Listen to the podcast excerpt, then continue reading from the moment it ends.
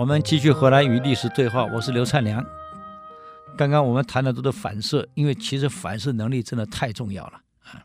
彭越就是不懂得反射，死了，山竹被诛。刘伯温懂得反射，你看，马上生病。这一病啊，一个月没来上朝。朱元璋居然没有去看他。你们想一想，你们是公司的 CEO，病了一个月，董事长没来看你。来，各位，你想一想，董事长还要你吗？啊，聪明一点。刘伯温不是呆子，一反射就知道了。偏偏这个时候。马皇后送了一篮水果来给他，知道刘伯温病了，送了一篮水果，把枣子跟桃子串在一起，整篮水果都是用牙签串着枣子、桃子、枣子、桃子、枣子、桃子。这个刘伯温本来不疑有他，拿起水果就吃了一吃，皇后送的嘛，枣桃，枣桃，不对。怎么整篮都是早逃早逃早逃？明白了，马上反射，什么意思？早点逃。马皇后已经在暗示刘伯温了，所以刘伯温第二天就上朝辞官了。朱元璋正在吃早餐，刘伯温进来了，报。刘伯温求见。这个朱元璋正要吃早饭，一碗豆浆，一块烧饼，烧饼咬了一口，豆浆喝了一口。一听刘伯温求见，赶快衣服穿整齐。哎呀，这个豆浆盖起来，烧饼收起来。宣宣进来了。皇上万岁万岁万万岁！老臣病了一个月，一直没有时间来给您老请安。今天身体稍微好一点了，感觉舒畅一点了，特别来给皇上请安。朱元璋一听，一看看刘伯温的样子，哎，先生，你真是来请安的吗？糟了，请问刘伯温来干什么？来辞官呢？你现在说来请安？被皇上拆穿了，什么罪？欺君之罪。那是诛九族啊，不是三族啊。汉朝是诛三族，可到了明朝是诛九族啊！开玩笑。刘伯温一听慌了，完了。刚刚说来请安，我明明是来辞官，怎么办？各位，就是我们怎么办？我们刚刚讲过了。这个姜太公的成功是任贤跟权变，啊，懂得权变啊，懂得紧急应变啊。那刘邦一想，一心里一横，干脆我今天请完安就走，不辞官了，过两天再来辞官，不结了吗？嗯，这一招叫死不认账。以前我一一一个好朋友写了一本书啊，叫《预期十四则》。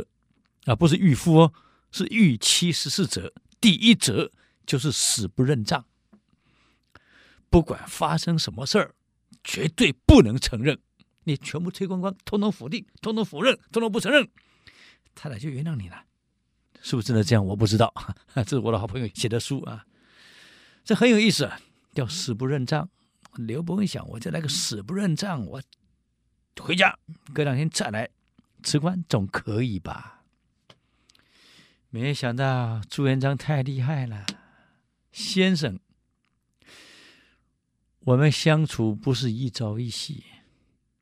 我看你今天样子，根本就不像来请安的。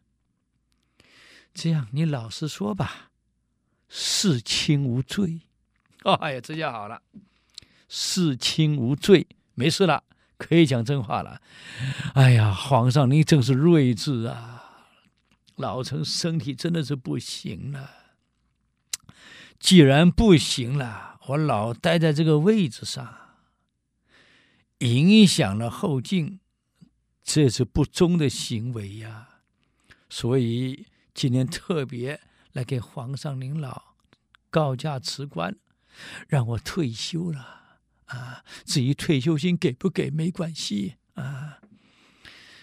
朱元璋一想，辞官。我杀了那么多功臣，还让你辞官？既然历史上不但骂我杀功臣，还说我学这个赵匡胤杯酒释兵权，不但杀功臣，还辞功臣。嗯，可是你要不走，这能力比我儿子哪个比朱标比他太子能力强太多了？你将来万一篡位怎么办？这朱元璋很贼哦，就一想，我知道你刘伯温梅花易数很厉害，不如这样好了，我盘子里盖了个东西，碗里面一杯东西，让刘伯温算算看，算对了，表示你真有能力，我就让你走，免得危害我的孩子；算错了，你能力还是有限，留下来无妨，听懂吗？这一来，哎，朱元璋一想，这样好了，先生，我有今天啊，是您帮我运筹帷幄的呀。你要走了，我怎么对得起你呀？而且你不在我身边，我要有什么事情找不到人可问。哎呀，国家不能没有你呀！可是你又老了，身体不好，不让你走。于情于理，我也讲不过去。这样好了，能不能走成，还是先生您来决定。我这盘子里面盖的一样东西，你算算看，只要你算对了，我让你辞官。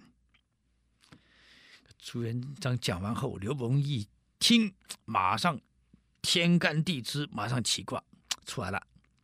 上卦为乾，下卦为兑，天泽履出来了。皇上，我知道什么东西了。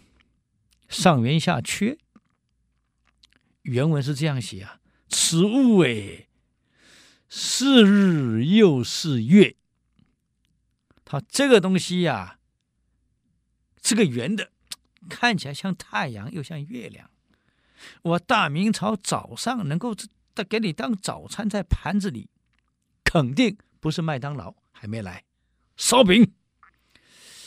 朱元璋，我的厉害呀！猜对了，是烧饼。